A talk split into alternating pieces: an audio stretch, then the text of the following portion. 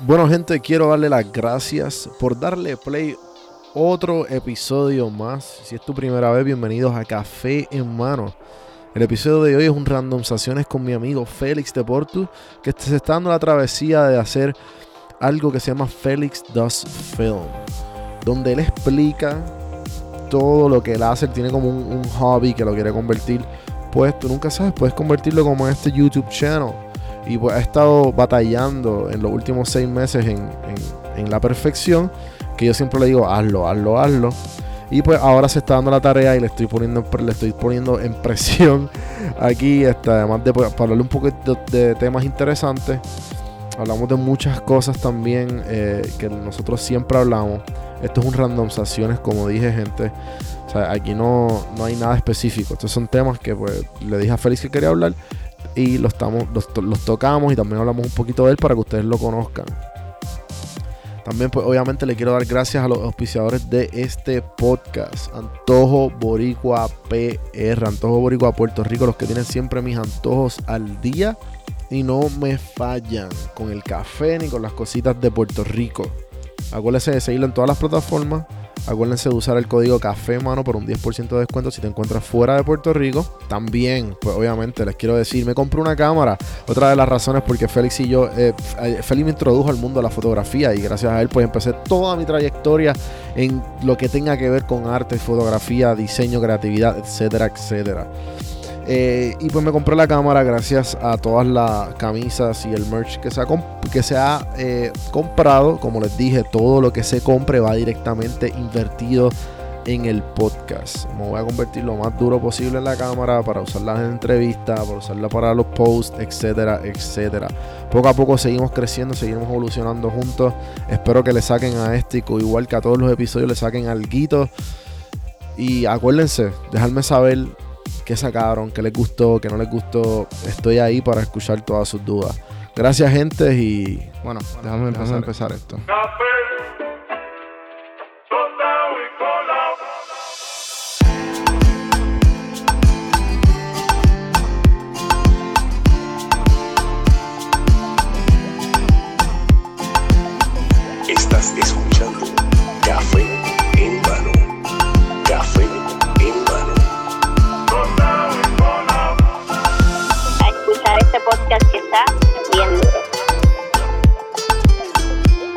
Escuchando Café en Mano. Así que vamos para adelante. Saludos cafeteros, bienvenidos a otro episodio de Café en Mano Podcast.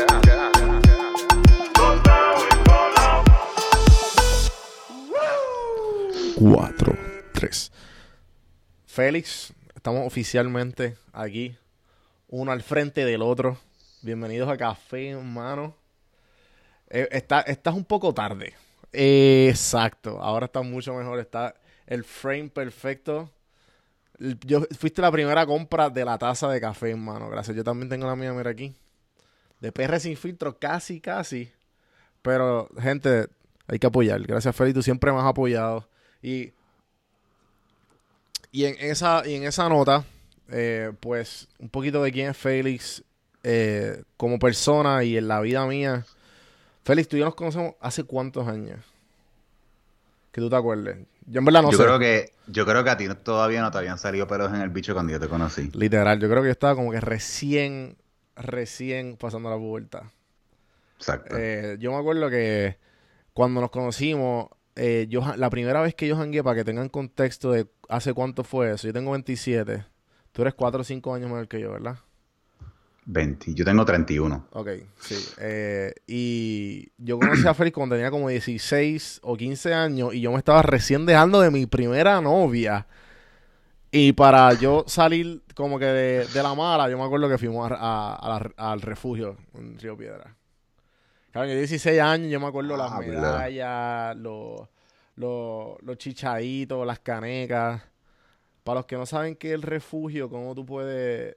Cómo, para los que no saben qué es el refugio ni qué es Río Piedra, ¿cómo tú puedes describir qué es el refugio a la gente que, no es de Puerto Rico? Ay, diablo.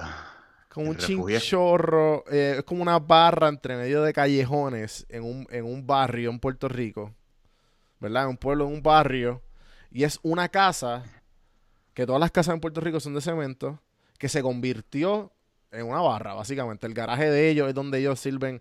Le pusieron muchas losetas, le pusieron una, una barra de madera. eh, y ahí mismo sirven la cerveza, tienen un billar. El patio es como que donde todo el mundo janguea. Bueno, aquí un sponsor ad a El Refugio.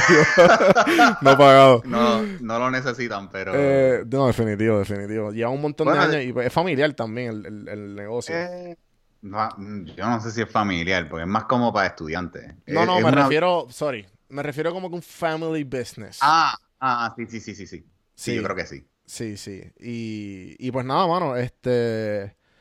Nos conocemos hace mucho tiempo y pues siempre he querido, la, de mi perspectiva de en arte y en muchos aspectos de la vida, fue gracias a ti. Eh, por ejemplo, la cámara. PR Sin Filtro fue como que una manera mía de, de, de- escupir todo lo que de alguna manera u otra había absorbido jangueando contigo porque mis amigos nada que ver. Como que Félix es el más... De todos mis panas, Félix siempre fue el más artsy. y pues bueno, y de ahí, hasta, de ahí pues obviamente hasta lo que hoy día, que todavía sigo buscando mucho, mucho feedback tuyo en, en todo lo que en todo lo que tenga que ver creativo mío. Y obviamente te lo agradezco y tú has visto el crecimiento de esto. Café en Mano, Félix fue el que hizo el logo de Café en Mano. Todos los inventos de Café en Mano. Eh, PR Sin Filtro, Félix fue el que hizo el logo. Son tardes que yo... Félix, por favor. Félix, cinco minutitos. Cinco minutitos que se convirtieron en un Eh, par de horas. en, en tres días. Ajá. No, no, eh, otra vez, otra vez. Y eh, en mis proyectos capitalistas que Félix, este, bueno, pues hacía, pero no, no- nunca decía nada. ¿Cuántas camisas de las calles nosotros, cuántas camisas de las calles tú me hiciste para nosotros vender? Cabrón, de esas camisas se salieron un montón. De, un montón de, de Ah, camisas. Como tres o cuatro. Como tres o cuatro no camisas. Eh, bueno, nada, en fin. Eh, Félix, tiene background en artes plásticas. Cuéntame un poco de tu background de artes plásticas y, de la fotografía, cómo, cómo proviene ese amor al arte. Este, pues mano, yo, eh, yo empecé en la Escuela de Artes Plásticas en el 2006. Ya eso suena como hace un montón de fucking tiempo. Pero sí, fue en el 2006. Yo, yo llevaba un año de Agüez y yo estaba estudiando disque ingeniería de computadoras, pero en verdad a mí no me gustaba eso un carajo. Yo pensé que me iba a gustar y no me gustó. Y cuando me enteré que existía la Escuela de Artes Plásticas, arranqué volando para allá. Eh, y mano, inmediatamente me sentí en casa, me sentí súper cool con un corillo que de, de artistas que están todos bien cabrones. Yo tuve la, la super suerte de, de ser parte de una, de una generación de artistas en, en artes plásticas que estaban todos durisísimos. Este, cada uno estaba más duro que el anterior y todos están más duros que yo. Em, entonces, pude nutrirme un montón de esa. De todo ese corillo. Eh, y pues a mí siempre me tripió la fotografía desde más chiquito porque yo creo que también eso tiene que ver mucho con mi hermano, que mi hermano, mi hermano era fotógrafo, Ah, sigue ¿verdad? siendo fotógrafo. No sabía. Eh, sí, mi hermano el, trabajó- el- el doctor. Sí, mi hermano ahora mismo es emergenciólogo. Ok. Él trabaja, él trabaja en, en, en la Universidad de Florida en Gainesville. Este, pero antes de él meterse a doctor, él fue eh, fotoperiodista. Oh, Y él, o sea, no foto- fotoperiodista durísimo. Mi hermano está cabroncísimo en lo que hace. Em, entonces, en el 2000 y pico, 2005 por ahí, creo que, creo que fue para el 2004 por ahí, le surgió una oportunidad de, de terminar sus estudios porque eh, él no había, él sacó su bachillerato en biología, pero él nunca siguió estudiando medicina. Y pues le surgió una oportunidad, le iban a, le iban a, a- a dejar estudiar en, en la Universidad de Dominica, en Ross University en Dominica. Eh, y mano, se metió ahí a cojón y ahora mismo él está tre- trepadísimo allá en Gainesville, director del departamento de ultrasonido ahí eh, en emergencia. Diablo. En verdad no me sé, no me sé ni cómo es el título, pero es un- está bien trepado. Y Y de ahí nace, Este- de ahí nace como que el- la inspiración a tú como que a, a- Pues- a in- insertarte en el mundo de... Pues yo siempre estuve expuesto, siempre estuve expuesto así a fotografía. Mi papá también, como que. Mi papá también en algún momento pues, tiraba fotos, pero más era mi hermano el que me. El que, como que I looked up to. y, nada, mano, en verdad, cuando ya en, en artes plásticas, pues me compré una cámara y estuve más de 10 años eh, enfocándome en fotografía y eventualmente haciendo videos. Eh, aunque yo estudié diseño gráfico, que también yo hago diseño, hago motion graphics, hago de todo un poco. Pero pues toda esa, toda esa, todo ese vocabulario visual que yo tengo, pues también aplica en la fotografía y en verdad, nada, yo he hecho un poquito de todo. Ajá, y lo, y lo más cool de, o sea, una de las cosas más de la persona que es Félix es que, de, cabrón, tú también, ¿a qué edad tú tuviste una computadora y ya tú estabas browsing en internet? Bien joven, ¿verdad? Eh, a los 11, 12 años ya yo estaba. Ajá. Ya yo estaba. Ya a los 12 años yo estaba curioseando con, con HTML, así, código para hacer páginas de internet y eso. Este. Yo siempre fui bien curioso, porque es que en, mi, en verdad en mi vecindario no habían, no habían casi jóvenes. Creo que había, creo que tenía un vecino que se mudó cuando ya yo tenía como 8 años y no pude, en verdad no tenía casi con quien hanguear. So, no pasaba en la compu. Eh, y para bien o para mal, that's who I am today. Yo, ¿sabes? Yo estoy en la compu mucha parte del día. Claro, claro. Yo, este. Me acuerdo que, pues, obviamente, una de las, una de las cosas que, que además de la fotografía y el arte, como que you were big, como que Félix era el computer guy de nuestro, de nuestro corillo. Más o menos era como que, cabrón, preguntar a Félix. y, y me arreglaste par de compus también. Que era como que. Y era bien loco porque me acuerdo que ese salto fue algo bien grande para ti. El, salto que hiciste de Mayagüez a, a artes plásticas. Y. Eh, dame un. Juanvi, escuché algo, no sé si se cortó algo. Escuché como un ¿No? ¿Verdad? No, no. Estamos no. Ok, ok. este... pues, ajá, como que ese salto, ese salto como que fue bien grande para ti, ¿verdad? Pues, mano, yo creo que sí. Yo creo que yo estaba... Yo, en verdad, eso fue un, fue un momento en mi vida que yo hice como que... Yo pensé... Yo fui a Mayagüez como segunda opción, porque yo pensaba irme a Estados Unidos a estudiar diseño. Pero cuando yo vine a ver que esto iba a salir bien caro y qué sé yo, yo dije, hacho, que se joda, me quedo acá, estudio otra cosa. Eh, porque yo no sabía que existía la Escuela de Artes Plásticas. Yo desconocía, mis consejeras de, de, high school nunca me dijeron que eso existía. Entonces, como que. Sí, no es una opción, porque no hay como que. Me imagino que pues, por dinero o por, por el sistema que hay, como que. No, nada que ver. Es alguna Yupi o. O sea, las yuppies que están como que más en las diferentes carreras más populares. Sí, entonces nada, como que yo vivía allá con, con colegas eh, pana de nosotros dos, Gerardo. este, eh, saludos, Bu. Y, y nada, mano, en verdad fue como que, mira, mano, me voy para el carajo, me voy para San Juan a estudiar arte, se joda. y, y me fui, mano, y en verdad fue la mejor decisión que tomé en mi vida. En verdad, yo no yo no pertenecía en, en Mayagüez, y sigue siendo una, es una escuela bien cabrona. Mayagüez está cabroncísima, pero no era mi, no era mi espacio. Claro. Este, y nada, mano. Y, pues, y, pues ahora mismo como que, ajá, pues pasa todo eso, de ahí pues como que nace básicamente la, la relación de nosotros como tal de, panas y y flow de hermano mayor y de como que taking on... Félix fue de los primeros mentores, entre comillas, y de seguro él está haciendo una cara bien como que media rara. Pero de Félix yo aprendí mucho y como que me, me, me puso debajo de su ala en muchas veces en mi vida. Ya sea como que yo tratando de, de, de hacerle forma un camino, dudas de mi personalidad, de quién soy. O sea, todas estas preguntas existenciales, con Félix yo tenía la conversación como que cabrón, pero ¿y qué hago? Eh, y en verdad te agradezco todas esas veces, mano, que, definitivamente la persona que soy hoy tiene grande que ver en Félix, con de Félix de Porto.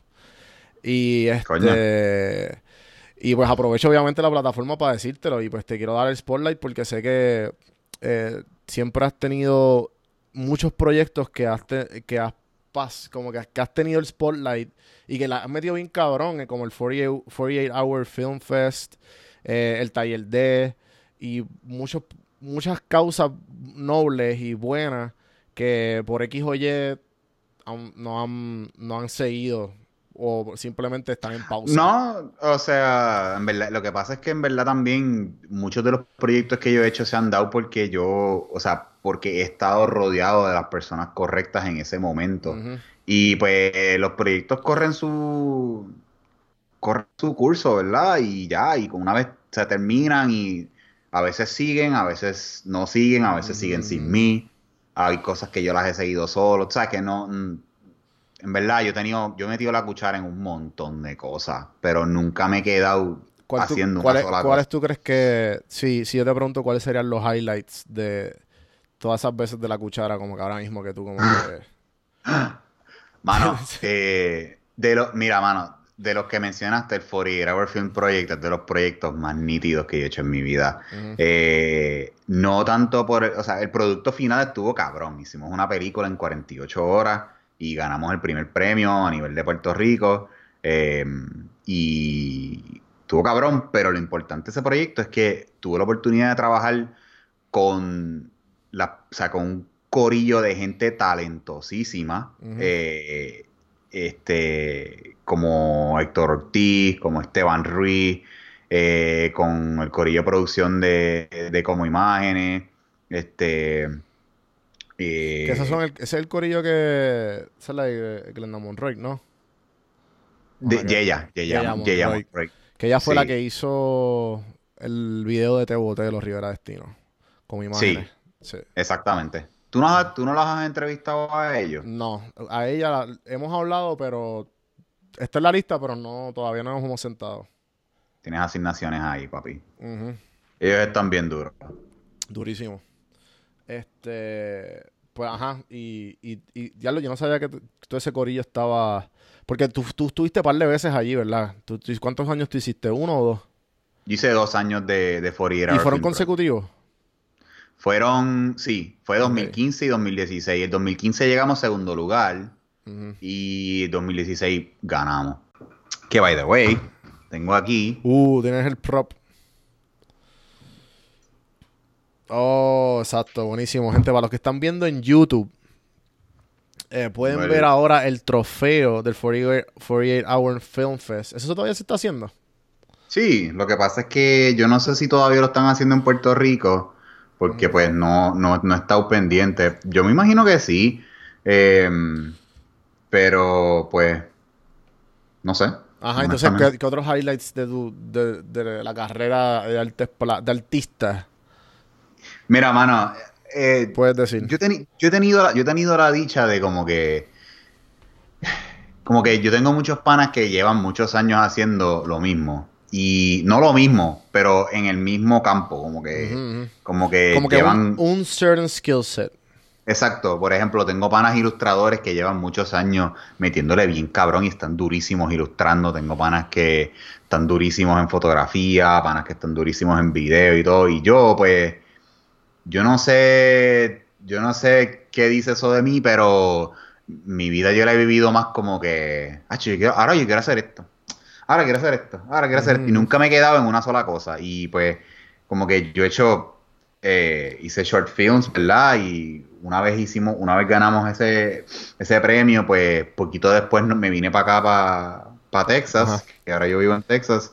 em, y perdí, no perdí, pero no, te, no El, estoy... con- el contacto constante. de- Ajá, no estoy, to- no estoy todos los días con, lo- con todo el corillo que yo tenía en Puerto Rico, so pues mi- mis opciones sobre cosas que estoy haciendo pues cambiaron.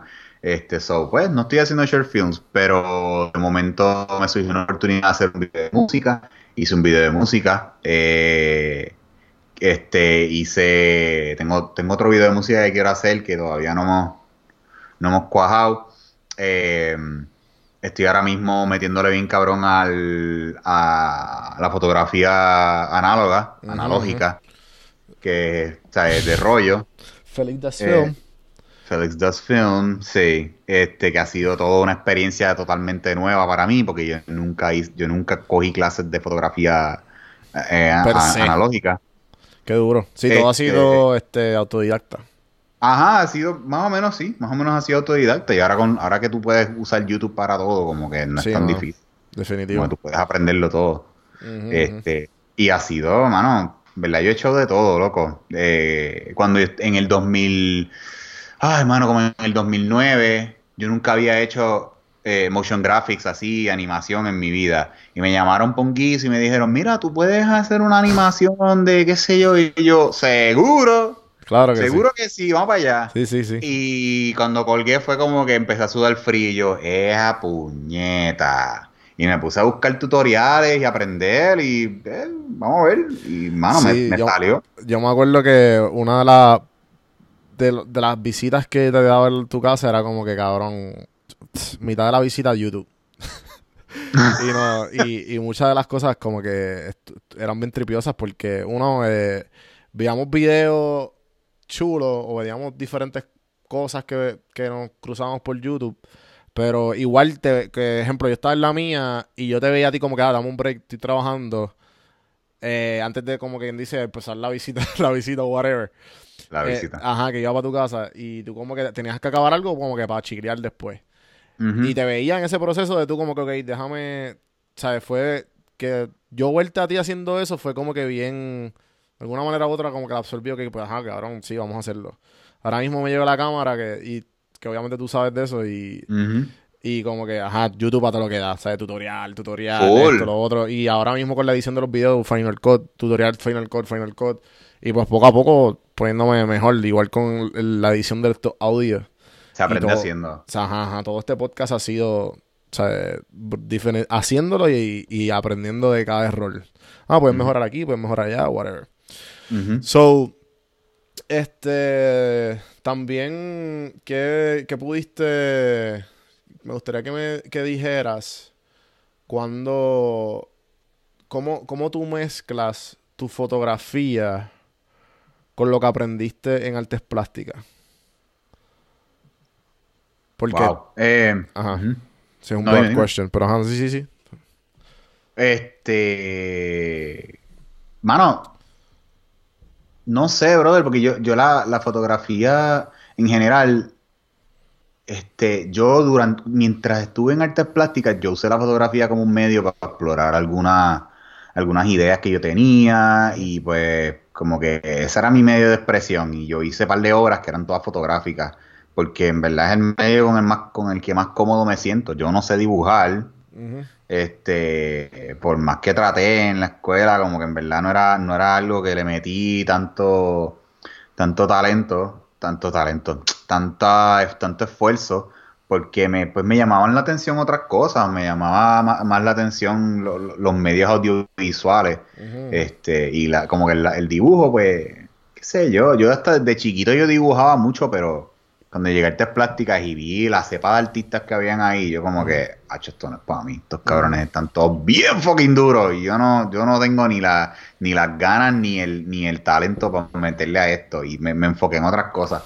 Este, eh, y pues eh, usé la fotografía para hacer diferentes piezas que yo, yo exploré muchas piezas de eran como como eran como piezas medio eróticas, exploración sexual, este que en verdad hace mucho tiempo que no hago cosas así porque como que mi, mi como que exploré un par de cosas y después fue como, ok, esto está cool. Eh, fue como que me mando un poquito el, el- el interés de explorar cosas tan sexuales, se fue un poquito más sensual y después ya cuando me, cuando me fui de, ya cuando me fui de Puerto Rico dejé de hacer un montón de esas cosas y yo abandoné la cámara.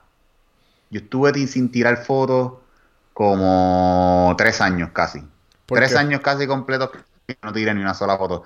Eh, mano, porque el trabajo, el, el- tenía que enfocarme mucho en el tiempo que tenía para trabajar y en el trabajo lo más que yo hacía era video. Video y edición y motion graphics y todo eso. Y pues gravité hacia video. Sí, tú mismo también Y- me dijiste como que, ah, quiero, quiero ponerme bien duro en video, como que en algo. Ajá. Pero pues, este, me enfoqué mucho en eso, porque eso era lo que, ten- lo que me tocaba hacer en el trabajo. y como que la cámara como tal, así de fotografía, como que, pues, verdad, le perdí, le perdí el encanto por un buen tiempo, me aburrí. Este, y me quedé haciendo otras cosas. So que por eso fue que volviste al, a lo análogo, por pasen- Pues, ajá, cuando llego aquí, cuando llegué a Texas, ah, yo vivo en Austin, este, de momento, pues, a nosotros nos gusta ir a, la- a los thrift stores a, bu- a buscar, qué sé yo, a ver mierda, porque en verdad hay muchas cosas de segunda mano que se consiguen bien baratas. Ajá, ajá. Este, y yo, yo creo mucho en el, en no, siem- nunca comprar cosas nuevas si no las tienes que comprar nuevas, ¿para qué? Este, si las puedes conseguir mucho más baratas Conseguí mi tripod ahí, mano. Cinco pesos. en, en Goodwill. Ajá, un, un, en, un, un, un que está aquí en los de casa. Se llama Ajá. Revive. No sé si es una cadena. Eh, whatever, picha. Y, y, el, y es un, el, el, el tripod de Best Buy de 40 pesos a 5 pesos. Y está nuevo. O sea, nuevo. Pues, pues, este, sí, cabrón, se consiguen cosas bien baratas, en verdad, tú consigues, y en verdad quizás, quizás lo que conseguiste no era el, el mejor trípode del mundo, pero por 5 pesos, Ajá, exacto. exacto whatever. Exacto. Entonces, eh, pues no, como que eh, es, es funny este cuento, loco. Nosotros, antes de comprar ninguna cámara, yo nosotros, nosotros dijimos, el- nosotros llegamos en noviembre del 2016 y esa, esa Navidad la pasamos acá solo, Yesenia y yo, mi, no- mi novia, mi, mi, mi prometida.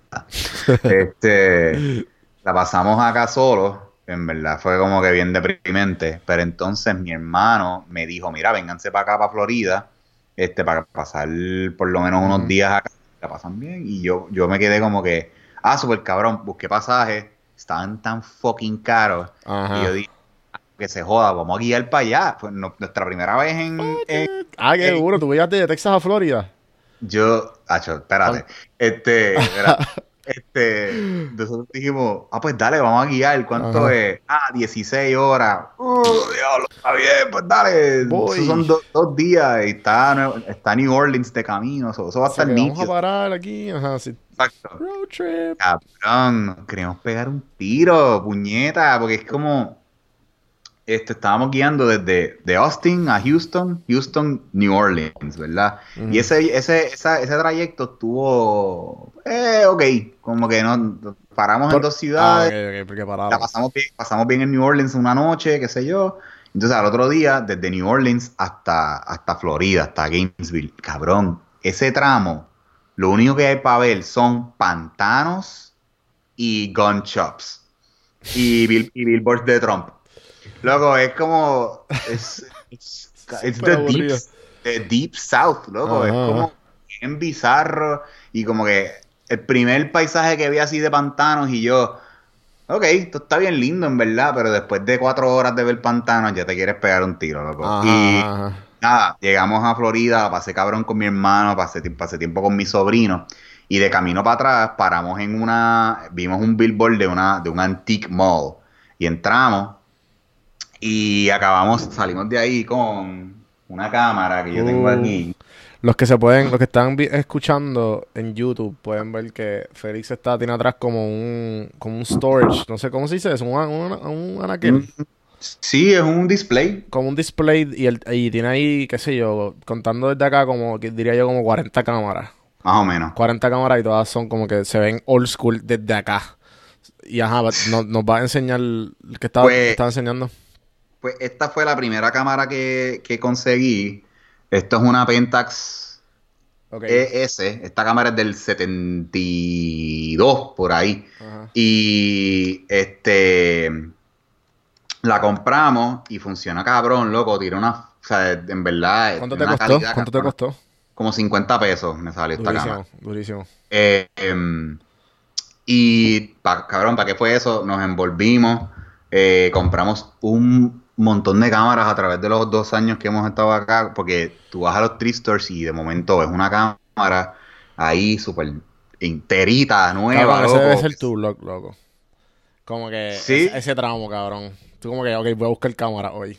Ajá, pues eh, parte de, parte de lo que quiero hacer es grabar un poquito de eso. Ajá, este, pero sí, loco, tú a veces tú encuentras cámaras en, en, la- en los thrift stores y están así enteras y qué sé yo, 10 pesos. 20 pesos. Unas, es como que, diablo, mano. Eh, y se consiguen unas cámaras bellaquísimas. Y pues poco a poco hemos ido coleccionando y tenemos un montón. Mira, esta, esta es. Esta es de los años 20. ¿Qué ¿Ya tú tomaste- la usaste? Sí, yo he usado esta cámara ya. Loco, pero no tiene nada de por, no tiene, perdón, no tiene nada de mo ni nada.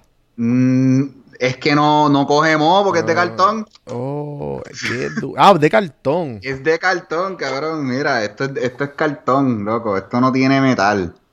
Esto es, bueno, tiene metal, tiene como que unas piececitas de metal, pero, pero es como aluminio. Ajá, ajá. Este, Qué, difí- o sea, qué difícil que si, la, que si está en un buen storage no va a coger mo. Sí, o sea, tiene quizás como que unos, unos marquitas Ah. por ahí, pero la realidad es que estas cámaras, este, pues, se estropean un poquito con el tiempo, pero casi todas las cámaras de esta, de este tipo están enteras, si las encuentras, están enteritas porque están hechas de unos materiales tan básicos que no, no se joden, no tienen... Y funciona. ¿Cuánto te costó eso? Como 20 pesos. Pero Y fun- funciona, y, loco. y- y funciona. Sí, funciona. Funciona. Y, pero es bien y- básica. Ajá, ajá. Y, Bien básica, y, que- y has tomado fotos chulas con eso. Nada que Pues, ver. mano, en verdad, esta cámara yo no la he sacado mucho a pasear porque. es un porque. struggle. No, no, fíjate, no es un struggle. Lo que pasa es que necesitas unas condiciones bien específicas para usarla y es que tienes que tirar de día en un día súper soleado para que queden bien. Porque, pues, no, no le. Tú no puedes controlar casi nada de la luz que le entra, no puedes enfocar tampoco. Ah. Es simplemente es un lente bien cerrado. Este. Y necesita mucha luz. Claro, Pero, claro. pero voy a hacer un, uno de mis episodios del blog que voy a hacer va a ser de esta cámara. Hacho, en verdad que sí, loco. Súper interesante. Este, y mano, tengo un montón. Esta es la más chula que tengo ahora mismo. Bueno, no la más chula, pero de las más lindas que tengo. Nada más que te gusta usar. Eh, más o menos, de este tipo sí. Esto es una Yashica 635, esto es medium format. Y Ah, eso parece de los 30 o 20. ¿sabes? esta cámara es del 58, creo. Quiero decir, quiero decir que es del 58, pero creo que puede ser del 60 y pico. ¿Y esa tira color? Eh, Sí, lo que tú le pongas, el rollo que tú le pongas. Ah, ok, ok, ok. Este. Pero, mano, más de esto vas a ver ahora cuando tenga. Cuando le meta el blog, vas a ver más de eso. Por favor. Estoy ya estoy editando el primer episodio que yo fui a. Fui a San Antonio a ver a Eric Saunders. Yo creo que tú hablaste con Sí, él. sí, Eric estuvo aquí. Uno de los episodios más largos de Café en Mano. Ajá. Casi dos pero horas de-. En verdad que sí, la historia de los... La historia de, los, de, las, de los santos. Los santos son... Exacto. eh, el tallado en madera de santos, que es como bien cultural en Puerto Rico, y él lo está tratando de revivir. O- y lo ha revivido. Eh, con todo Él su arte. Él está, él está metiéndole bien cabrón, él tiene como un estilo bien único de él, este, en cuanto a los santos y, y- y nada, mano, en verdad, fui para San Antonio a ver su taller y luego, en verdad, el tipo está bien fucking duro. O sea, de verdad le mete. Sí, no, este, Eric es la entrevista 25 para los que están, los que están escuchando. Y bueno, y por para que se vaya un poquito más a profundidad. Le pueden dar pausa, escuchan y después siguen. eh, so, mano, y entonces empezaste el, el tramo este de, de Félix, hashtag Félix Does Film, porque te, sabes, como que dijiste, ok, fuck it, déjame, le volviste a coger el, el cariño a las cámaras a- Sí, eh, y ahora, Pues loco, eh, ahora mismo ese es mi, mi enfoque, mi enfoque principal es que estoy explorando un mundo que yo nunca le había metido, yo nunca le había dado nada. Yo siempre tiré digital y después cuando le empecé, a- empecé a tirar fotos en rollo, ujú, eh, cre- empecé a crear una relación totalmente nueva con mi equipo, porque cuando tú tiras digital, este, sí, tú tienes que saber un montón, pero la cámara te ayuda tanto. cabrón, porque- que, que, loco, la que, la, la, la que me compraba la Sony, cabrón, es, es más fácil que mi celular. Es ridículo, es como que es tienen- súper fri- Tienen autofocus, tienen Ajá. autofocus, tienen facial tracking, Ajá. tienen, qué sé yo, como que el, el- la cámara misma te, te, te mide la luz siempre y eso, eso, esa exposición siempre queda perfecta. Como que tú no tienes que hacer casi nada con la cámara, tienes que saber posicionarla y saber poner tus luces. Sí, sí, exacto. en Jugar cuanto con- a jugar la con la luz. cámara. En cuanto a la cámara, lo que usarla es mucho más fácil de lo que es usar una cámara de estas viejas. Este, y eso es lo que más me ha gustado porque he, he creado una relación totalmente nueva con mi equipo porque estoy verdaderamente aprendiendo mucho más en verdaderamente lo que estoy haciendo. Sí, su- con- sumergiéndote bien cabrón en el mundo de la fotografía en sí. Exacto.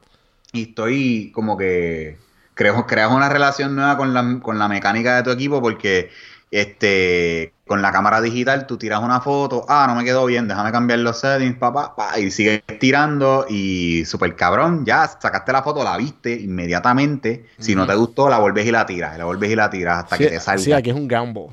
Aquí, es un gamble, ¿verdad? Sí, es un gamble, pero también es confiar en ti, confiar en que sabes lo que estás haciendo. A, la que, a, la que tú vas, a la que tú vas aprendiendo, ya tú estás más, más adiestrado y tú dices como que, como que, pues yo sé los settings que tengo que poner, nada más. Por ejemplo, ahora mismo, mis cámaras casi todas son full manual. Yo no tengo ni siquiera fotómetros en, en muchas de estas cámaras. So, yo tengo que, yo tengo que y- o- o usar un fotómetro en mi teléfono para medir la luz o medir con mis ojos. Y saber con mis ojos, ah, pues eso es, qué sé yo, este, tengo que tirar la F2.8, eh, velocidad 500, para el rollo que tengo. Y, ah, y tiro y, y, mano, casi siempre me quedan.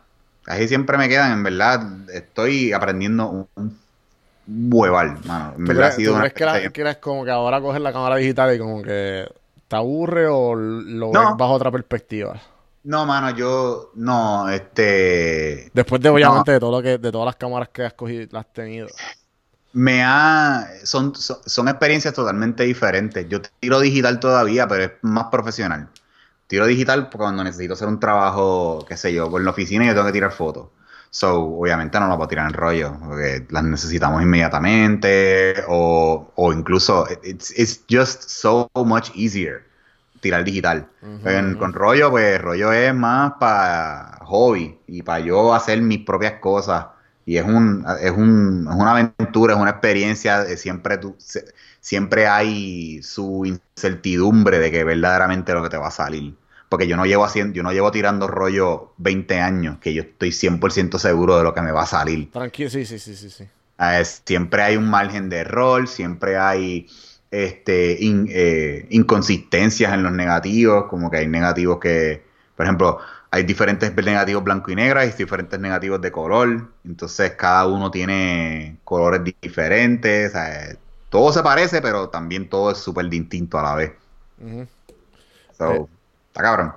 Eh, yo nunca te he hecho esta pregunta y, y si lo he hecho, pues se me olvidó.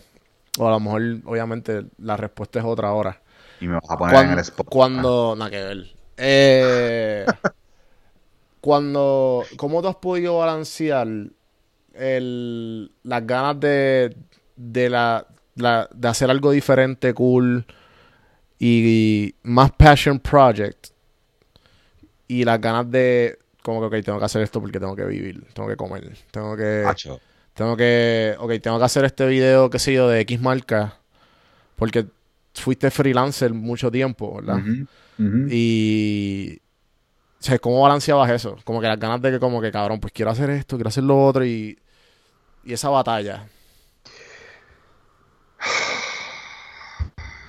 No sé, cabrón, tú eres el, tú eres el aquí, el, el Gary Wachamacolet, ¿cómo se llama ese cabrón? Gary Vaynerchuk. Eh, tú eres, tú eres el Gary de mi vida, dime tú, cabrón, yo no sé, yo, yo en verdad, yo en verdad trato de, yo, es una, es una batalla, loco, es una batalla porque cuando yo estoy haciendo cosas que no me, que no me llenan, mano, es, es cuesta arriba, uno motivarse a sacar cosas que uno no le llenan. Este, uno busca la manera de, de pompearse, uno busca la manera de entretenerse. Por ejemplo, si estoy haciendo algo que no me gusta, lo, lo trato de ver como un challenge.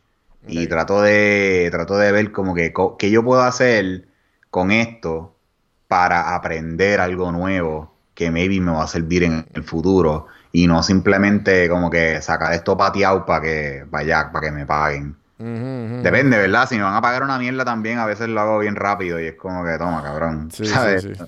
Pero si. Siempre si- el, el dinero también es un motivador.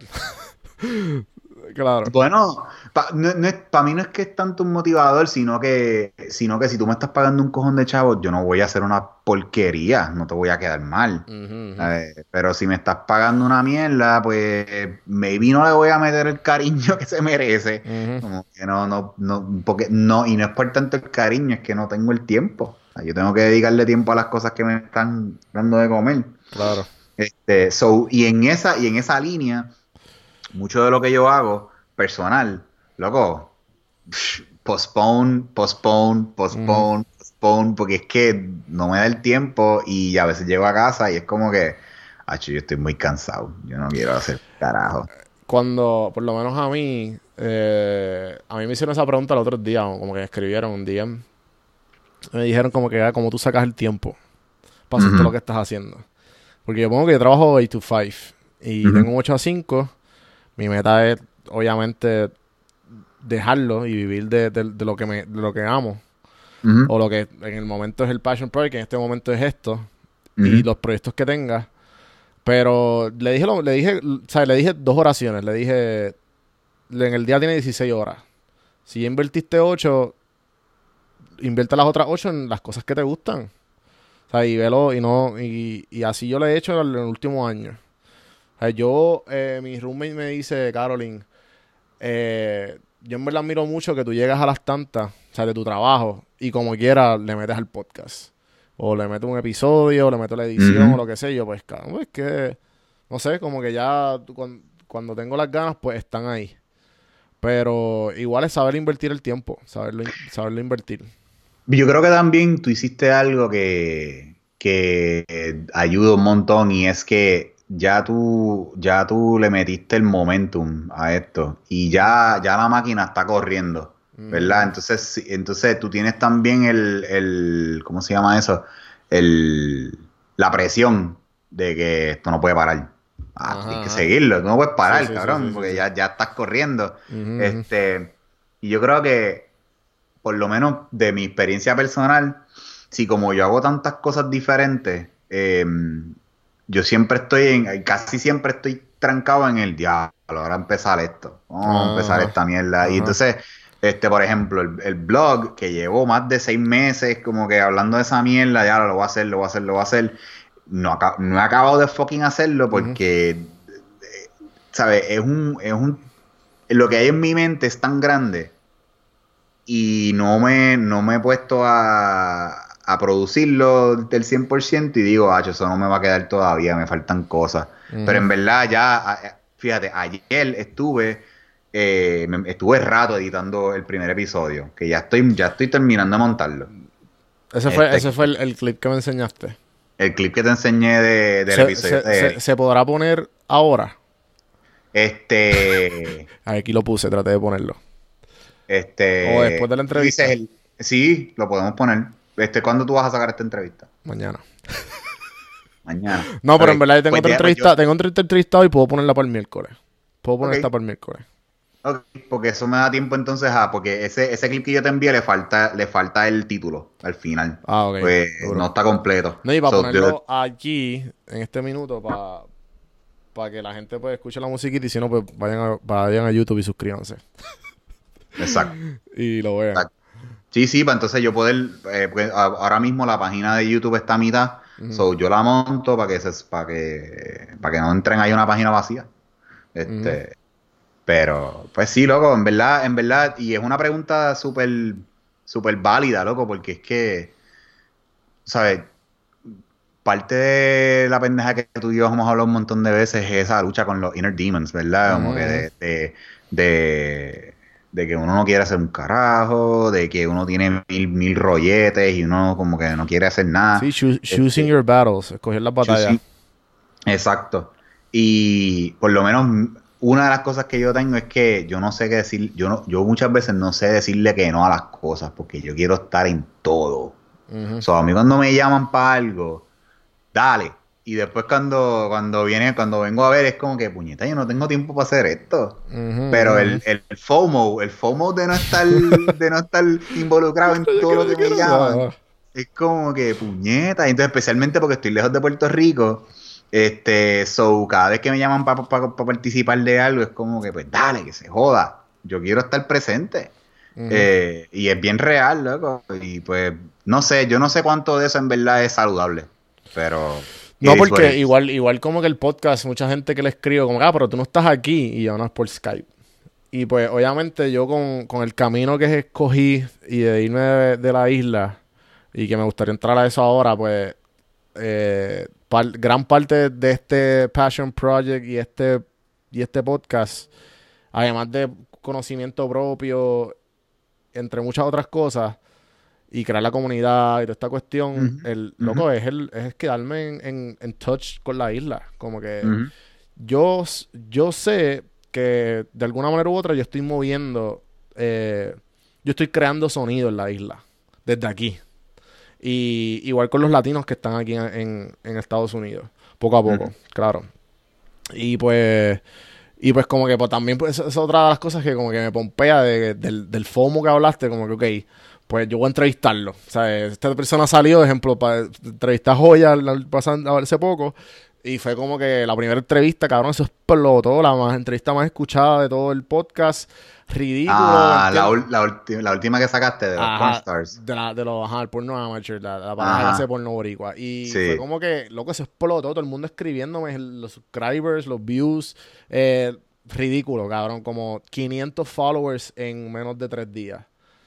Eh, ¿Me entiendes? Como que fue un buen, fue un buen movimiento y sé que soy parte de, estoy, estoy creando poco a poco, logrando ser parte de algo más grande que yo. Y eso, y eso como que se siente bien gratificante. Eh, y pues obviamente... yo, ajá.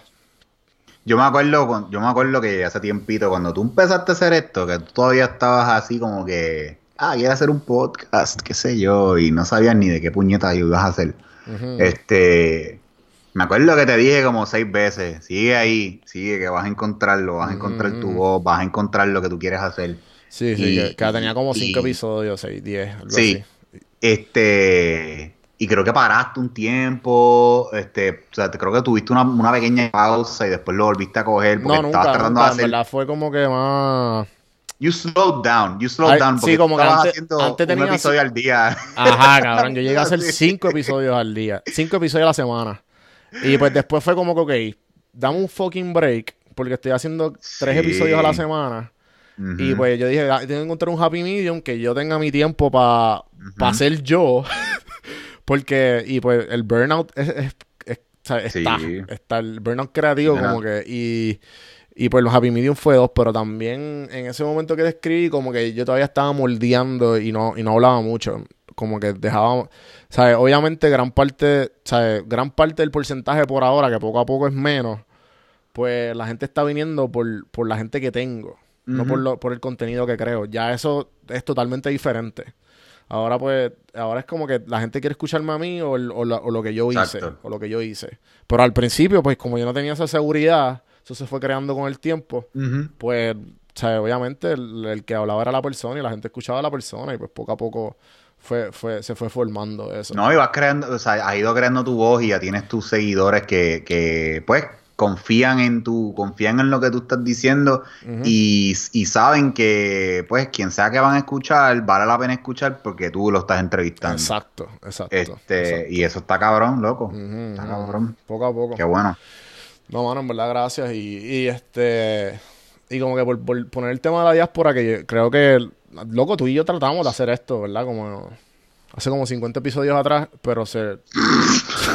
pero, pero, pero cabrón, ajá, paró, para hacer un, un huevo técnico y... Sí, tuvimos un rollete técnico ahí. Y se borró la mitad, se, se, grabó más que una parte de la... Loco, sí. eso es lo peor, eso es lo peor. Que de esas mierdas se aprende, o sea, de esas mierdas, mierdas se aprende. Los otros días me pasó con Max, el de Buena Vibra, que lo hicimos en persona y es, loco, es, como mi décima entrevista en persona. En comparación con video, que ya era, ah, ok, pa, pa, pa, pa, pa, seteado. Y en persona, pues todavía, cabrón, no había dado on al micrófono. cabrón, loco, yo estuve cinco minutos fácil. ¿Qué es esto? Pero si ya están los inputs donde están, chequeando todo y no le había dado on al micrófono. So que de esas mismas mierdas, ¿sabes? Uno va aprendiendo y, formándose como que... Sí, Eh, algo yo, Yo, yo que, yo que a veces, en la oficina, yo a veces, o sea, yo soy como un one man show en mi oficina. Cuando se trata de video, casi siempre soy yo el que lo hace. Y de, de momento, en la oficina a veces grabamos entrevistas.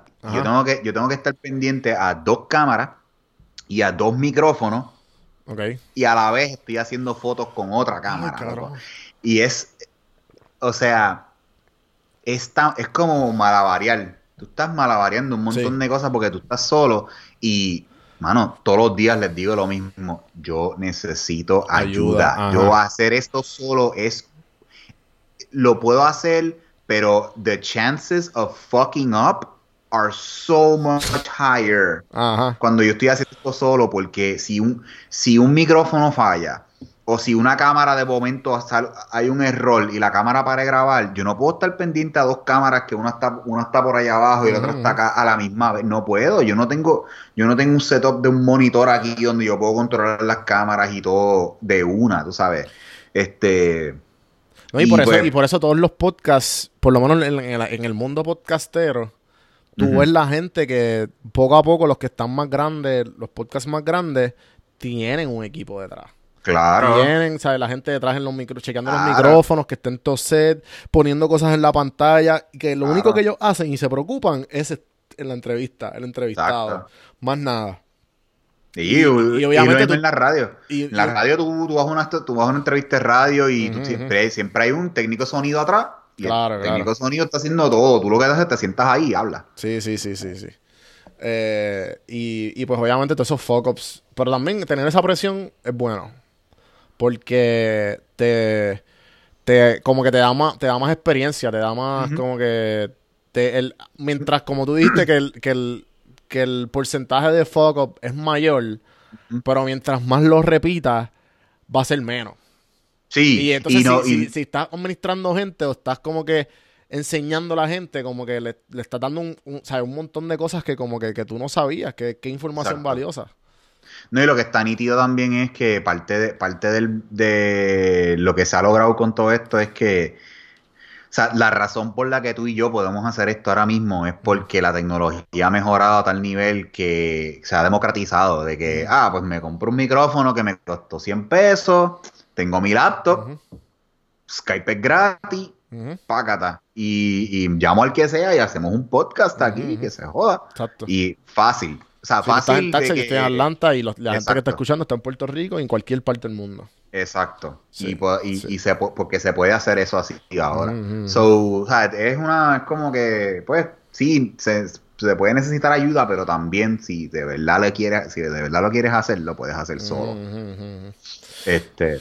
Y, y pues como que eh, tratando de, de, de, cambiar, cambiar un poco el tema, eh, pues que ¿Qué ha pasado? Que le, como que lo hablamos de, de los huevos de las entrevistas. Que tratamos de hacerlo y gran parte de la conversación que tuvimos esa vez que nunca salió a la luz porque no existió esa conversación, es como una conversación que nunca estuvo ahí, fue, fue de la diáspora. Porque recientemente yo me había mudado y pues tú también estabas como que, cabrón, tú, detestas, tú detestas estar allí todavía o todavía como que estás como que pues... Mira, mano, yo te voy a decir la verdad. Porque la isla siempre hace falta, mano. La isla, de alguna manera u otra, puede ser algunas cosas que no extraña, pero hay otras cosas que extraña. Yo te, yo te, voy a decir la verdad. Austin es una ciudad que está bien cabrona. Este. Eh, yo, he, yo he podido ver en esta ciudad más cosas nítidas de las cosas que las cosas malas. Este, estoy bien, estoy bien consciente de un montón de cosas que están bien jodidas aquí, pero son cosas que, que son iguales en, cualquier ciudad grande en Estados Unidos. Son, son, problemas, son problemas mundiales o nacionales o whatever. Este, pero, eh, mi, o sea, aunque mi calidad de vida ha mejorado, o sea, yo, yo estoy, vivo en un apartamento súper cómodo, con una vista cabrona, este, tengo aire central, eh, tengo dishwasher, loco. Yo nunca he tenido un dishwasher en mi vida. Sí, sí, sí. Este, en mi vida, cabrón. En mi vida. Cabrón, ¿tú te eh, acuerdas? Pausa rápido. ¿Tú te acuerdas el stroll? Yo siempre te iba a visitar porque yo me quería escapar de mi casa. O sea, yo vivía con mi mamá. Y tú decías, cabrón, múdate solo. Cabrón, o sea, yo, estar aquí, por primera vez yo vivo solo. O sea, yo vivo solo, obviamente con un roommate, pero nada lo mismo como que yo estaba en mi casa. Pero, ajá, cabrón, continúa. Sí, este, pues, entonces, em, qué sé yo, la luz es más barata acá, o por lo menos, o, o más o menos igual, pero cuando tomas en consideración que tengo un aire central corriendo todo el día y, y tengo dishwasher, lavadora, secadora, tengo un montón de cosas que en mi vida, en Puerto Rico yo nunca tuve lavadora y secadora en mi apartamento, o sea, siempre estaban como que en el Londres abajo o algo así. Eh, y cuando, cuando había lavadora en casa de mis papás, pues secar la mano, cabrón. Eso era guindar las cosas, guindar la ropa. Y, y pues nada, a lo, a lo que voy con todo esto es que mi calidad de vida ha mejorado. Ajá, y, estoy, y estoy, y tengo un sueldo que en Puerto Rico yo no lo podría tener. Pero, pero a la misma vez, yo no me siento cómodo aquí. Yo me siento como un, como un extranjero. Verdaderamente me siento como un extranjero. Yo todavía, a dos años aquí, aquí, no he podido crear una verdadera conexión con casi ningún gringo. Literal. Ajá, Como que, este. Sí, sí, sí. O sea, lo- loco, los gringos son raros, son, they're- they're- they're- no es que son raros, es que no, yo, yo pienso que ellos no entienden nuestra cultura muy bien. Y entonces, y yo eh, me siento incómodo siempre acoplándome a la cultura de ellos para no, tú sabes, para no asustarlos, para no...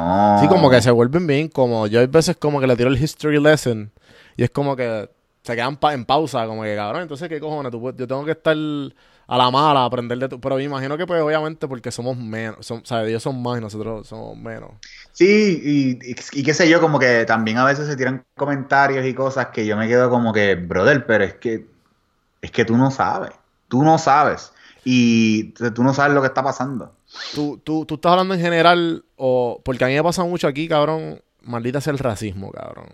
Maldita sea mi 500 veces el racismo, a mí me tiene una bolinchada. Porque, cabrón, aquí todo el mundo es negro o es blanco o es algo. Y, pues yo sé que en, o sea, en Puerto Rico existe algo. existe un racismo inconsciente, pero. Puerto Rico es racismo, Juanmi, lo que pasa es que es diferente. Exacto, exacto, porque obviamente tú y yo no somos, no somos, no somos negros. Pero. No. Y obviamente, pues, eh, mi roommate es negrita eh, o es de whatever, eh, trigueña, como nosotros decimos. Y pues ya dice como que, mira, es que tú no lo sientes, como que tú no, tú- obviamente nosotros no pasamos por eso.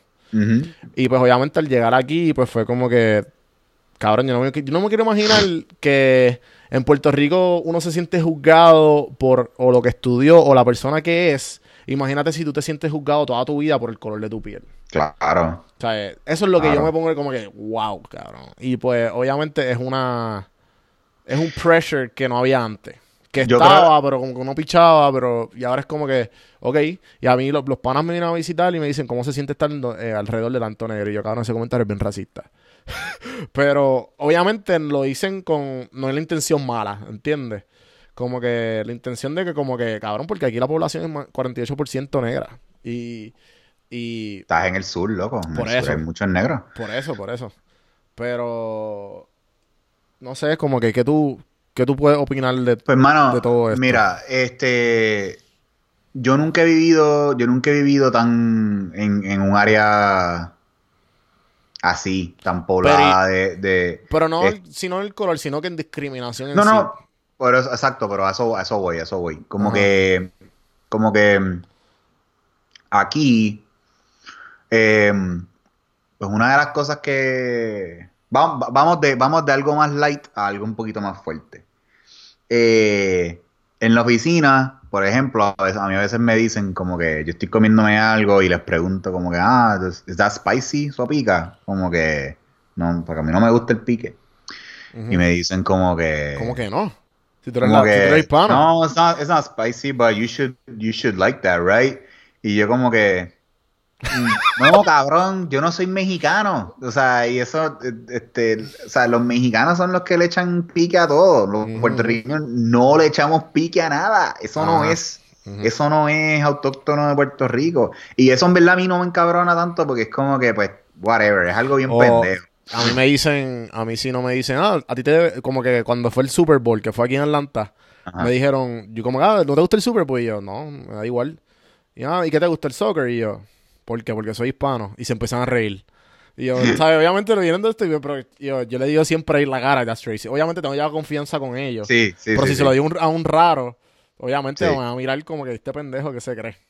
Sí. Pero, pero chequéate, entonces, nosotros vivimos un, un tiempo en, un- en, en el, en el East Side de Austin, acá. Y el East Side de Austin es históricamente, históricamente es hispano y negro. Y es un área, es un área que ahora mismo eh, está ocurriendo lo que se llama el gentrification, que es que si como está subiendo el valor de todo en la ciudad, pues toda esa área que históricamente es de hispanos y negros y la mayoría no, la mayoría no tienen, o sea, no son ricos, no tienen tantos chavos, pues el valor de sus propiedades están subiendo y están viniendo un montón de personas a comprar todas esas propiedades, a, a tumbarlas, a convertirlas en, en apartamentos más chiquitos y qué sé yo, y a venderlos, cabrón, carísimo. Una, o sea, Eso es lo que va a pasar con Puerto Rico. caros, ajá, Sí. este, apartamentos caros con cojones y entonces, eh, pues todas estas, todas estas comunidades, o sea, comunidad casi 100% hispana eh, eh, y en otras partes casi 100% negra, eh, están desapareciendo en un abrir y cerrar de ojos. En el tiempo que yo llevo aquí en Austin, yo he visto el East Side cambiar tanto, loco. Han subido tantos edificios de la nada. Y es bien impresionante porque tú estás guiando por una de las calles y tú ves este, una tienda de piñatas, tú ves una, una gomera con, con, con murales así, aztecas, bien cabrones, una- unas cosas bien hijas de puta. Y de momento, eh, la gomera cerró, ahora eso es un coffee shop. Es un Ujú. coffee shop de, de que siempre lo que vas a ver son blanquitos ahí y están bebiendo café y, y- y se compraron un, un tote bag que tiene el, el mural, el mural de la Azteca, lo tiene ahí en el tote bag y es como que what the fuck? Como Sí, que sí, tú, acabas, tú acabas de, tú te acabas de apropiar de, de- del arte, de ese arte que es un arte azteca, arte mexicano, quizás es hasta chicano, verdad no, no, no, no sé cuál es la terminología correcta, pero cogiste ese arte, lo apropiaste para ti y lo estás vendiendo, o sea, tú te estás, tú te estás lucrando De algo que no es tuyo.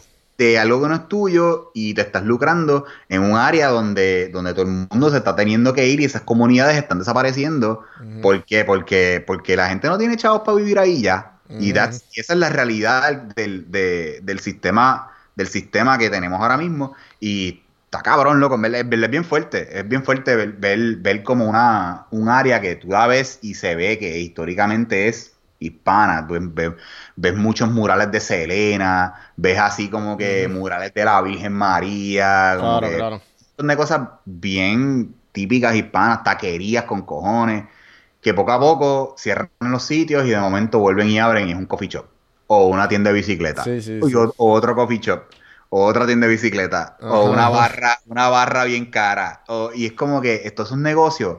Ninguno de esos negocios son para las personas que vivían ahí. Ninguno, ni uno, porque esa gente no tiene chavos para comprar ahí. Sí, sí, sí. sí. Y para mí eso es súper, eso es racismo. Eh. No es, es racismo, es una, es una brocha más ancha, ¿verdad? Como que, Claro. pero todo, todo es, todo nace del racismo.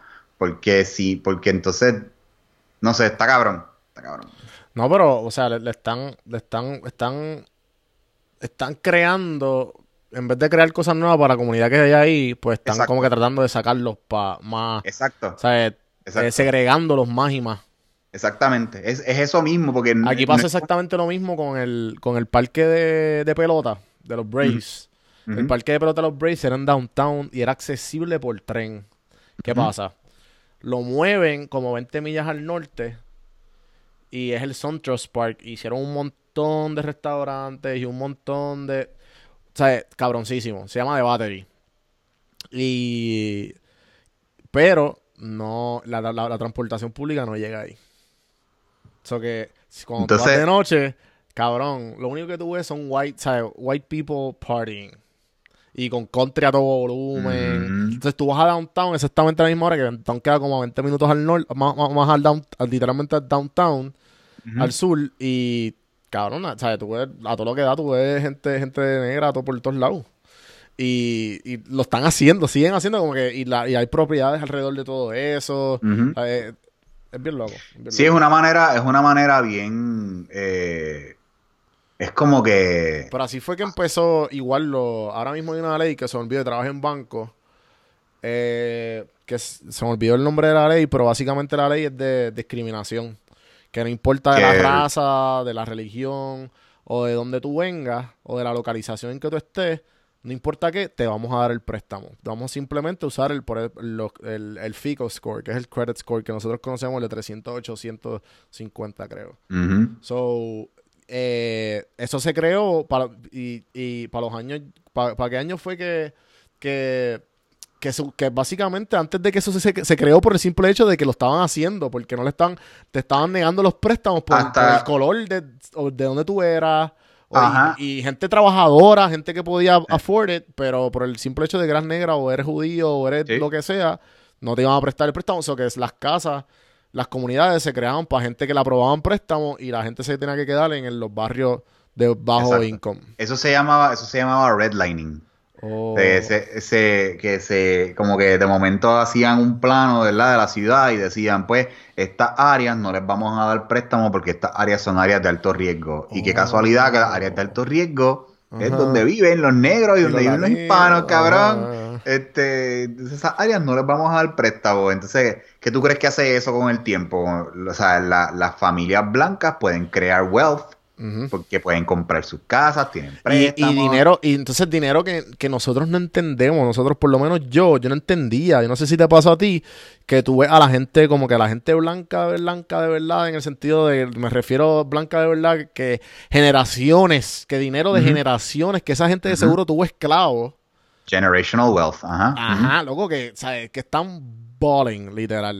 claro, no cabrón. Y, entonces, y esa gente son las que te dicen, ah, papi, yo empecé de cero. Sí, porque sí, no lo sí. puedes hacer tú, porque tú no puedes meterle y, y salir desde cero. Y es como que, hacho, cabrón, un mámate un bicho. O sea, es como que, o sea, y no, o sea, no es como que, I'm not saying that hard work doesn't pay off. That's not what I'm saying. What I'm saying es que, que es bien fácil tú sentirte mora- moralmente superior a otra persona este, y Cuando decir tú como, estabas en una cuna de oro.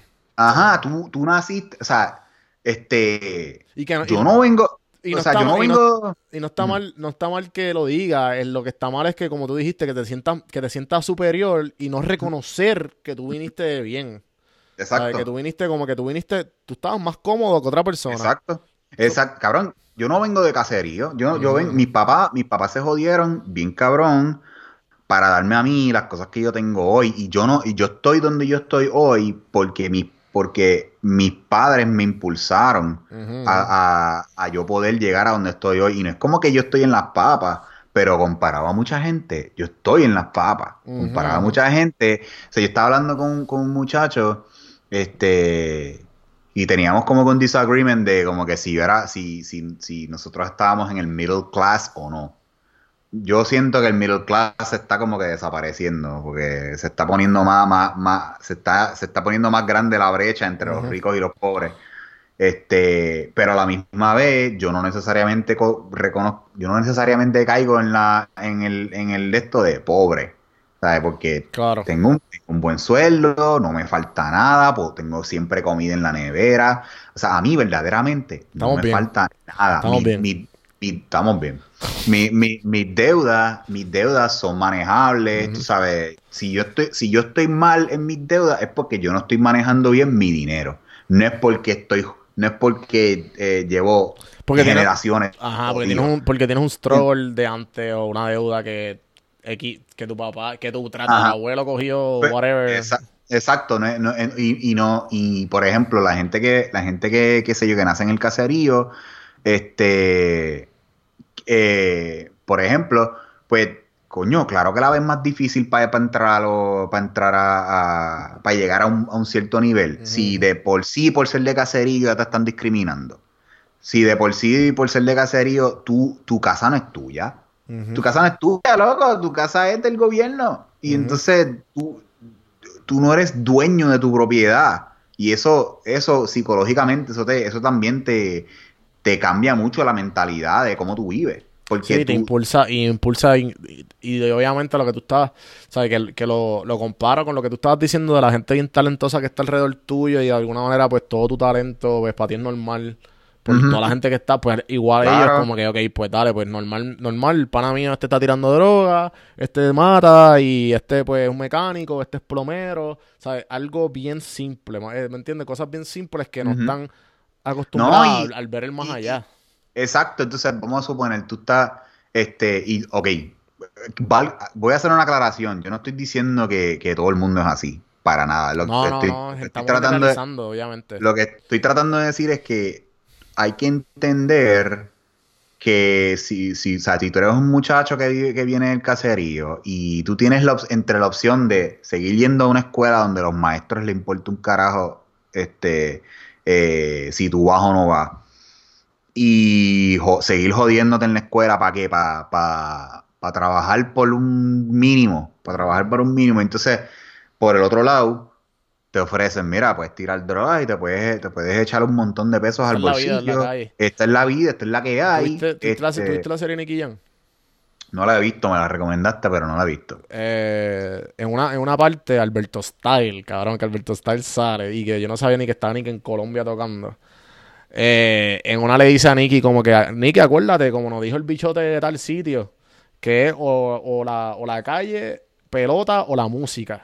Cabrón, eso me Ujú. explotó la cabeza, cabrón. No, o sea, Ujú. no tenía ni, ni, ni tenía en la mente eso, como That's que... the only way out, the Ajá. only way out. Porque, Que- porque tú, tú vives en una, tú vives en una, tú estás viviendo una realidad donde las oportunidades que tú tienes para salir de ahí son nulas. ¿sabes? Y eso, eso es parte de- eso es parte del problema para mí, siempre como que la, el- esta cultura de ah, yo, los mantenidos, ¿verdad? Se pasan cogiendo cupones, Mm. cabrón, pero que, que- o sea, tú no vives esa realidad, tú no sabes lo Sí, que esa nosotros gente no está vivimos, pasando. nosotros no Tú no- tú Tú sabemos, puedes exacto. juzgar eso porque tú no lo conoces. Yo no lo conozco, yo no conozco eso. yo y yo no pretendo, yo no pretendo juzgar a la gente que sale de ese, de ese ambiente.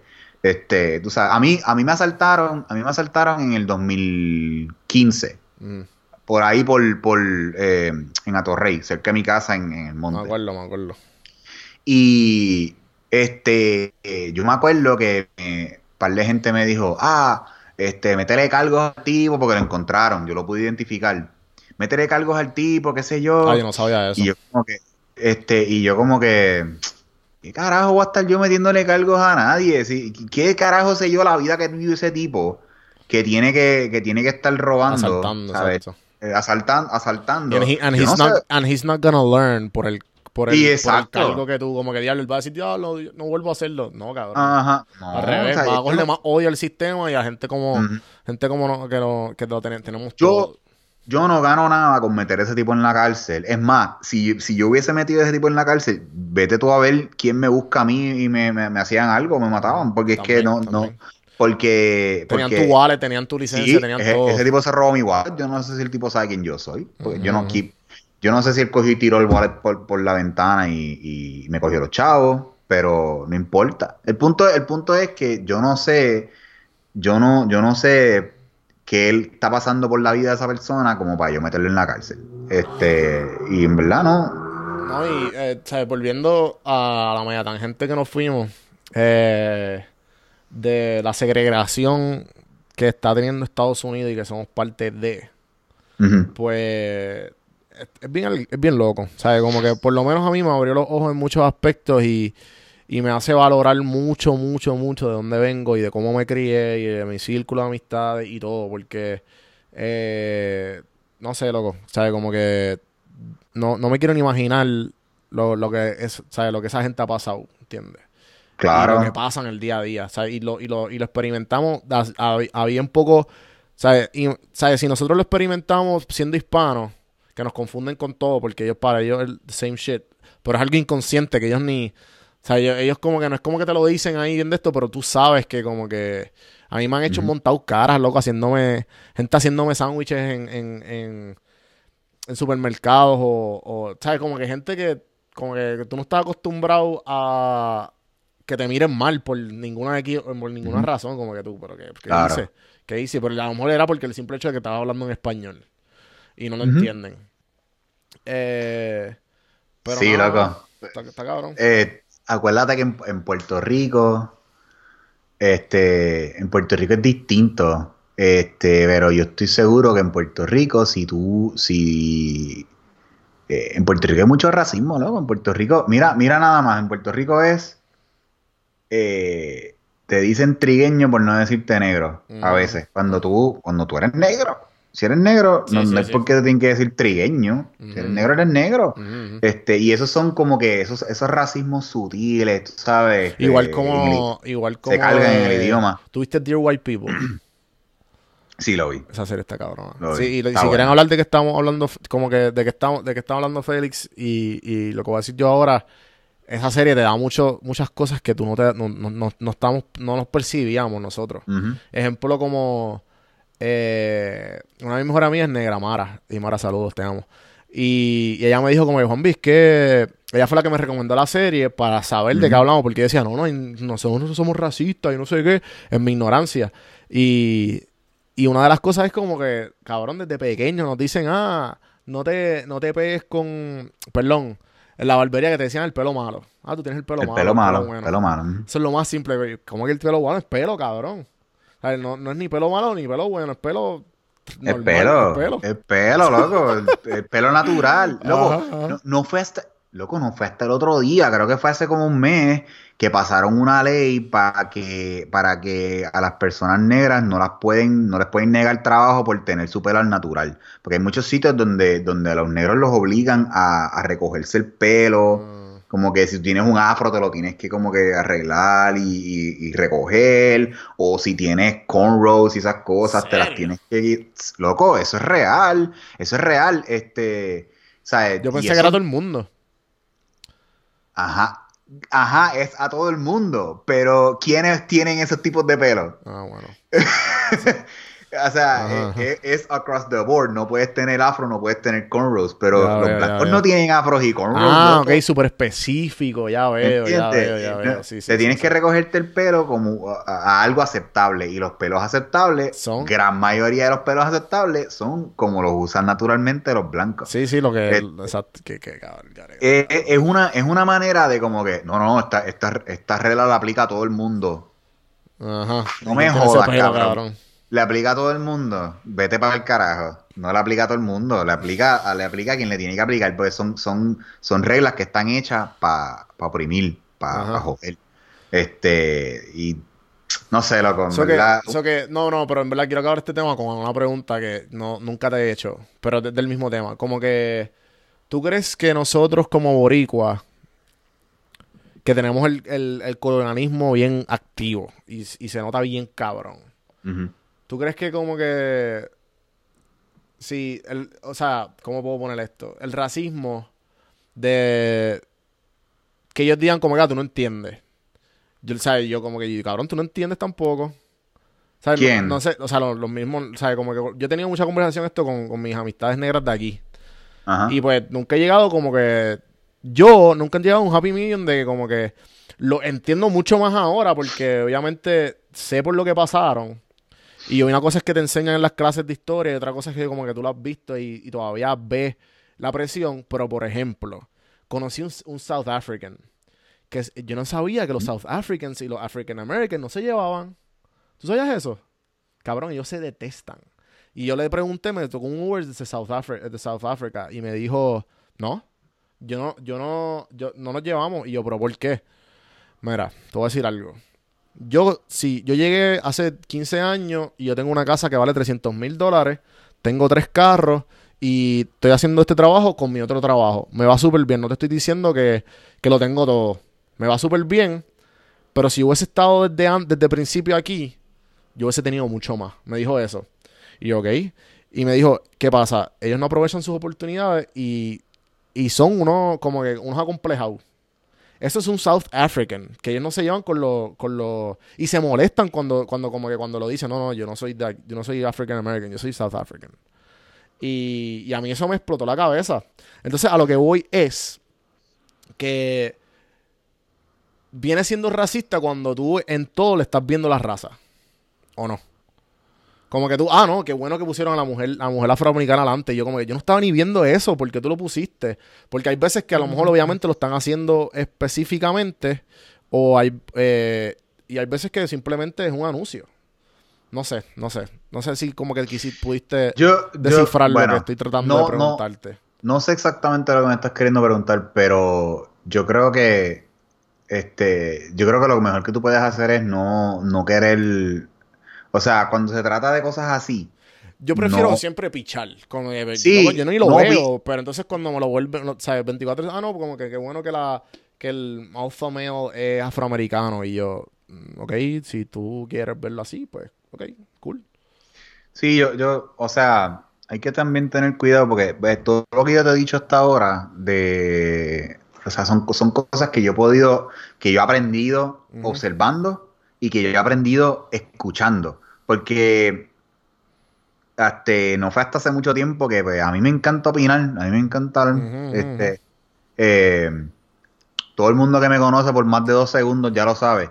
Este, pero no es, o sea, a mí no es que me gusta, yo, yo no, a mí me gusta opinar porque a mí me gusta conversar. A mí me gusta como que tener, tener un back and forth con la gente y yo siempre, por más que yo a veces me, me, me clavo así, como que no, esto es así, yo también te estoy escuchando y en mi mente yo estoy como que, coño, bueno, esta persona puede que tenga razón, déjame seguir buscando a ver y, y aprender y qué sé yo, y, eh, qué sé yo, loco, yo siempre le doy el beneficio de la duda a todo el mundo. O sea, hasta, hasta las cosas que yo estoy súper, súper convencido, me gusta hablar y qué sé yo, y ver si la otra persona tiene un argumento que me pueda convencer de lo contrario. Este, eso no siempre le cae bien a todo el mundo, porque la gente también se pone, la gente se pone defensiva o qué sé yo, está bien, eso pasa. Este, pero por lo menos yo, I feel like it doesn't come from a bad place. Eh, pero, este, hay que tener cuidado también porque a veces uno quiere opinar sobre cosas que uno no sabe. Este, Exacto, loco, exacto, sí, sí. tú, no, sí. tú no sabes. Entonces, eh, por ejemplo, lo, lo que lo que él está, lo que estabas diciendo de los South, de los South Africans. eh, si él, si él verdaderamente vino de, de Sudáfrica, es muy posible que él haya visto lo que fue la apartheid en, South, en, en Sudáfrica, que fue que en, en Sudáfrica eh, el racismo fue tan, el racismo estuvo tan jodido que se, se pasaron leyes donde, donde separaron a los blancos de los negros y era ilegal eh, hasta el otro día, loco, hasta hace como 30, 40 años, este, o quizás menos, era ilegal por una persona blanca estar con una persona negra. Wow, Eso era, es- eso es, este, en, Sura, en Sudáfrica pasaron cosas eh, bien fuertes hasta el otro día. Eh, so, maybe, maybe, ese, maybe esa persona no es, el, no es el, la mejor representación de lo que piensan todos los surafricanos. No, claro, claro. Estoy hablando de mi me- experiencia y lo que, lo que él me dijo. Porque maybe esa persona vino y dijo como que, ah, ellos se pasan quejándose y no, no tratan de joderse por, por hacer las cosas, pero no sé, yo no sé lo que vivió esa persona, yo no sé Ujú. lo que están viviendo las, las personas de las que él está hablando. ¿Qué sé yo, loco? En verdad, eh, ese show de, es el show ese de Dear White People eh, está nítido porque también te, te abre los ojos a eso, como que, dude, cállate, tú no sabes, tú no Exacto. sabes de lo que, tú no Exacto. sabes lo que estas personas pasan. Ujú, ujú. Entonces, como que encabronarte con ellos no es. Escucha. Sí, Mejor sí. cállate y escucha. Sí, yo me he aprendido como que definitivamente como que a callar y a definitivamente no ver, no tener ningún tipo de reacción, ningún tipo de argumento eh, conversacional, a menos que genuinamente me pregunten y sé que la persona viene de bien, que la, que la conozco porque son temas bien sensibles, como el sexo, política y, ¿sabes? y raza, ¿me entiendes? Como que you don't talk about that unless... Obviamente, you don't talk about that, no, sino que tú me entiendes, que como que tienes Sí, que, que tra- con pinza. Tratar esos temas con pinzas a veces. No, tú no puedes como que empezar a comentar cosas que tú no sabes de dónde viene esa persona, tú no sabes cuáles son sus beliefs.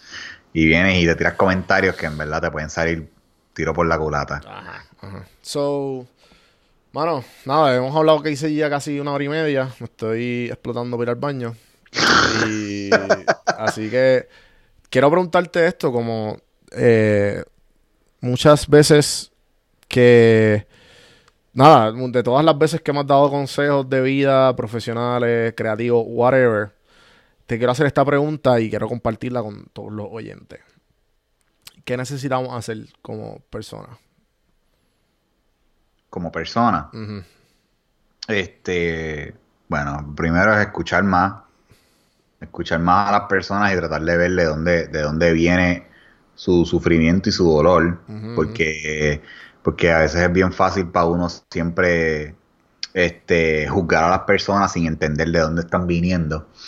Eh, y yo pienso que lo otro es eh, verdaderamente preguntarnos dónde están nuestras prioridades, porque para mí, eh, una de mis prioridades es siempre hacer bien por los demás. Yo no quiero, yo, yo nunca quiero que mi vida, que lo que yo haga en mi vida le cause sufrimiento a otras personas. Eh, y a más allá de eso, quisiera que lo que yo hago en mi vida sea para ayudar a los demás. Claro. Pero para ayudar, pero volvemos a, a lo mismo, para ayudar a los demás tienes que primero escucharlo y saber de dónde están viniendo para ver cómo tú puedes ayudar a esa persona. Este y nada, loco, en verdad también es educar, educarte a ti mismo y educar a los demás. Este, cuando ya tú estés bien claro con lo que, con, con las cosas, educar a los demás y nunca pararle, nunca parar de aprender, porque este, mano, nos vamos a estar aprendiendo hasta que nos, hasta que nos muramos. La persona que piensa que se lo sabe todo, Sí, ese, ese flow, ese flow de, de, de eso mismo, de, de- de la, de la constante evolución y de que como que cabrón, nobody knows what they're doing, they're just trying to figure it out. yeah. Full fue Mientras- gracias a, como que fue, fue tuyo, que definitivamente lo adopté a mi vida como que me ha funcionado brutal. Loco, lo más que yo he aprendido así más de adulto es nadie sabe un carajo lo que está haciendo. literal. Nobody really knows. Todo el mundo pues tiene ideales o tiene su vida y qué sé yo, pero nadie verdaderamente sabe las contestaciones a todo. You make you make educated guesses, you make eh, you make decisions and you stick to them and that's it. Y pues maybe te sale bien, maybe te sale mal. Félix, eh, gracias. Al fin lo hicimos. Te estoy haciendo la Gracias presión y te estoy poniendo on the spot cuando vemos el primer episodio de Ah, diablo. Félix Vamos a hacer algo. A ver si gracias a, a esto. Es más, gente, si les gusta esta conversación, si quieren ver más de Félix con las diferentes cámaras y eres aficionado a las cámaras, vamos al Instagram de Félix a bombardearlo, a preguntarle cuándo va a salir el primer episodio. a todos los DMs, denle follow, vean su trabajo, ¿sabes? Bombardearlo con, con comentarios y DMs. Estamos esperando episodio. Estamos Macho, me, estás esperando. me estás poniendo un petardo en el culo, cabrón. Está bien, eso está bien, me gusta, me gusta. Eso me va, me va, me va a poner la presión para sacar ese video. Yo creo que eh, si estamos a marzo, estamos a marzo 3, ¿verdad? En dos semanas, ¿qué sería? Eh, 17. Ujú. Diría yo. ver. Sí, el 17. Do- Más o esta menos. semana no la próxima. Por ahí, por ahí va a ser esa fecha. Te lo voy a mandar para que me deje el, para que me deje el plot. Eh, gente, sigan, ¿dónde te, ¿dónde te siguen, Félix?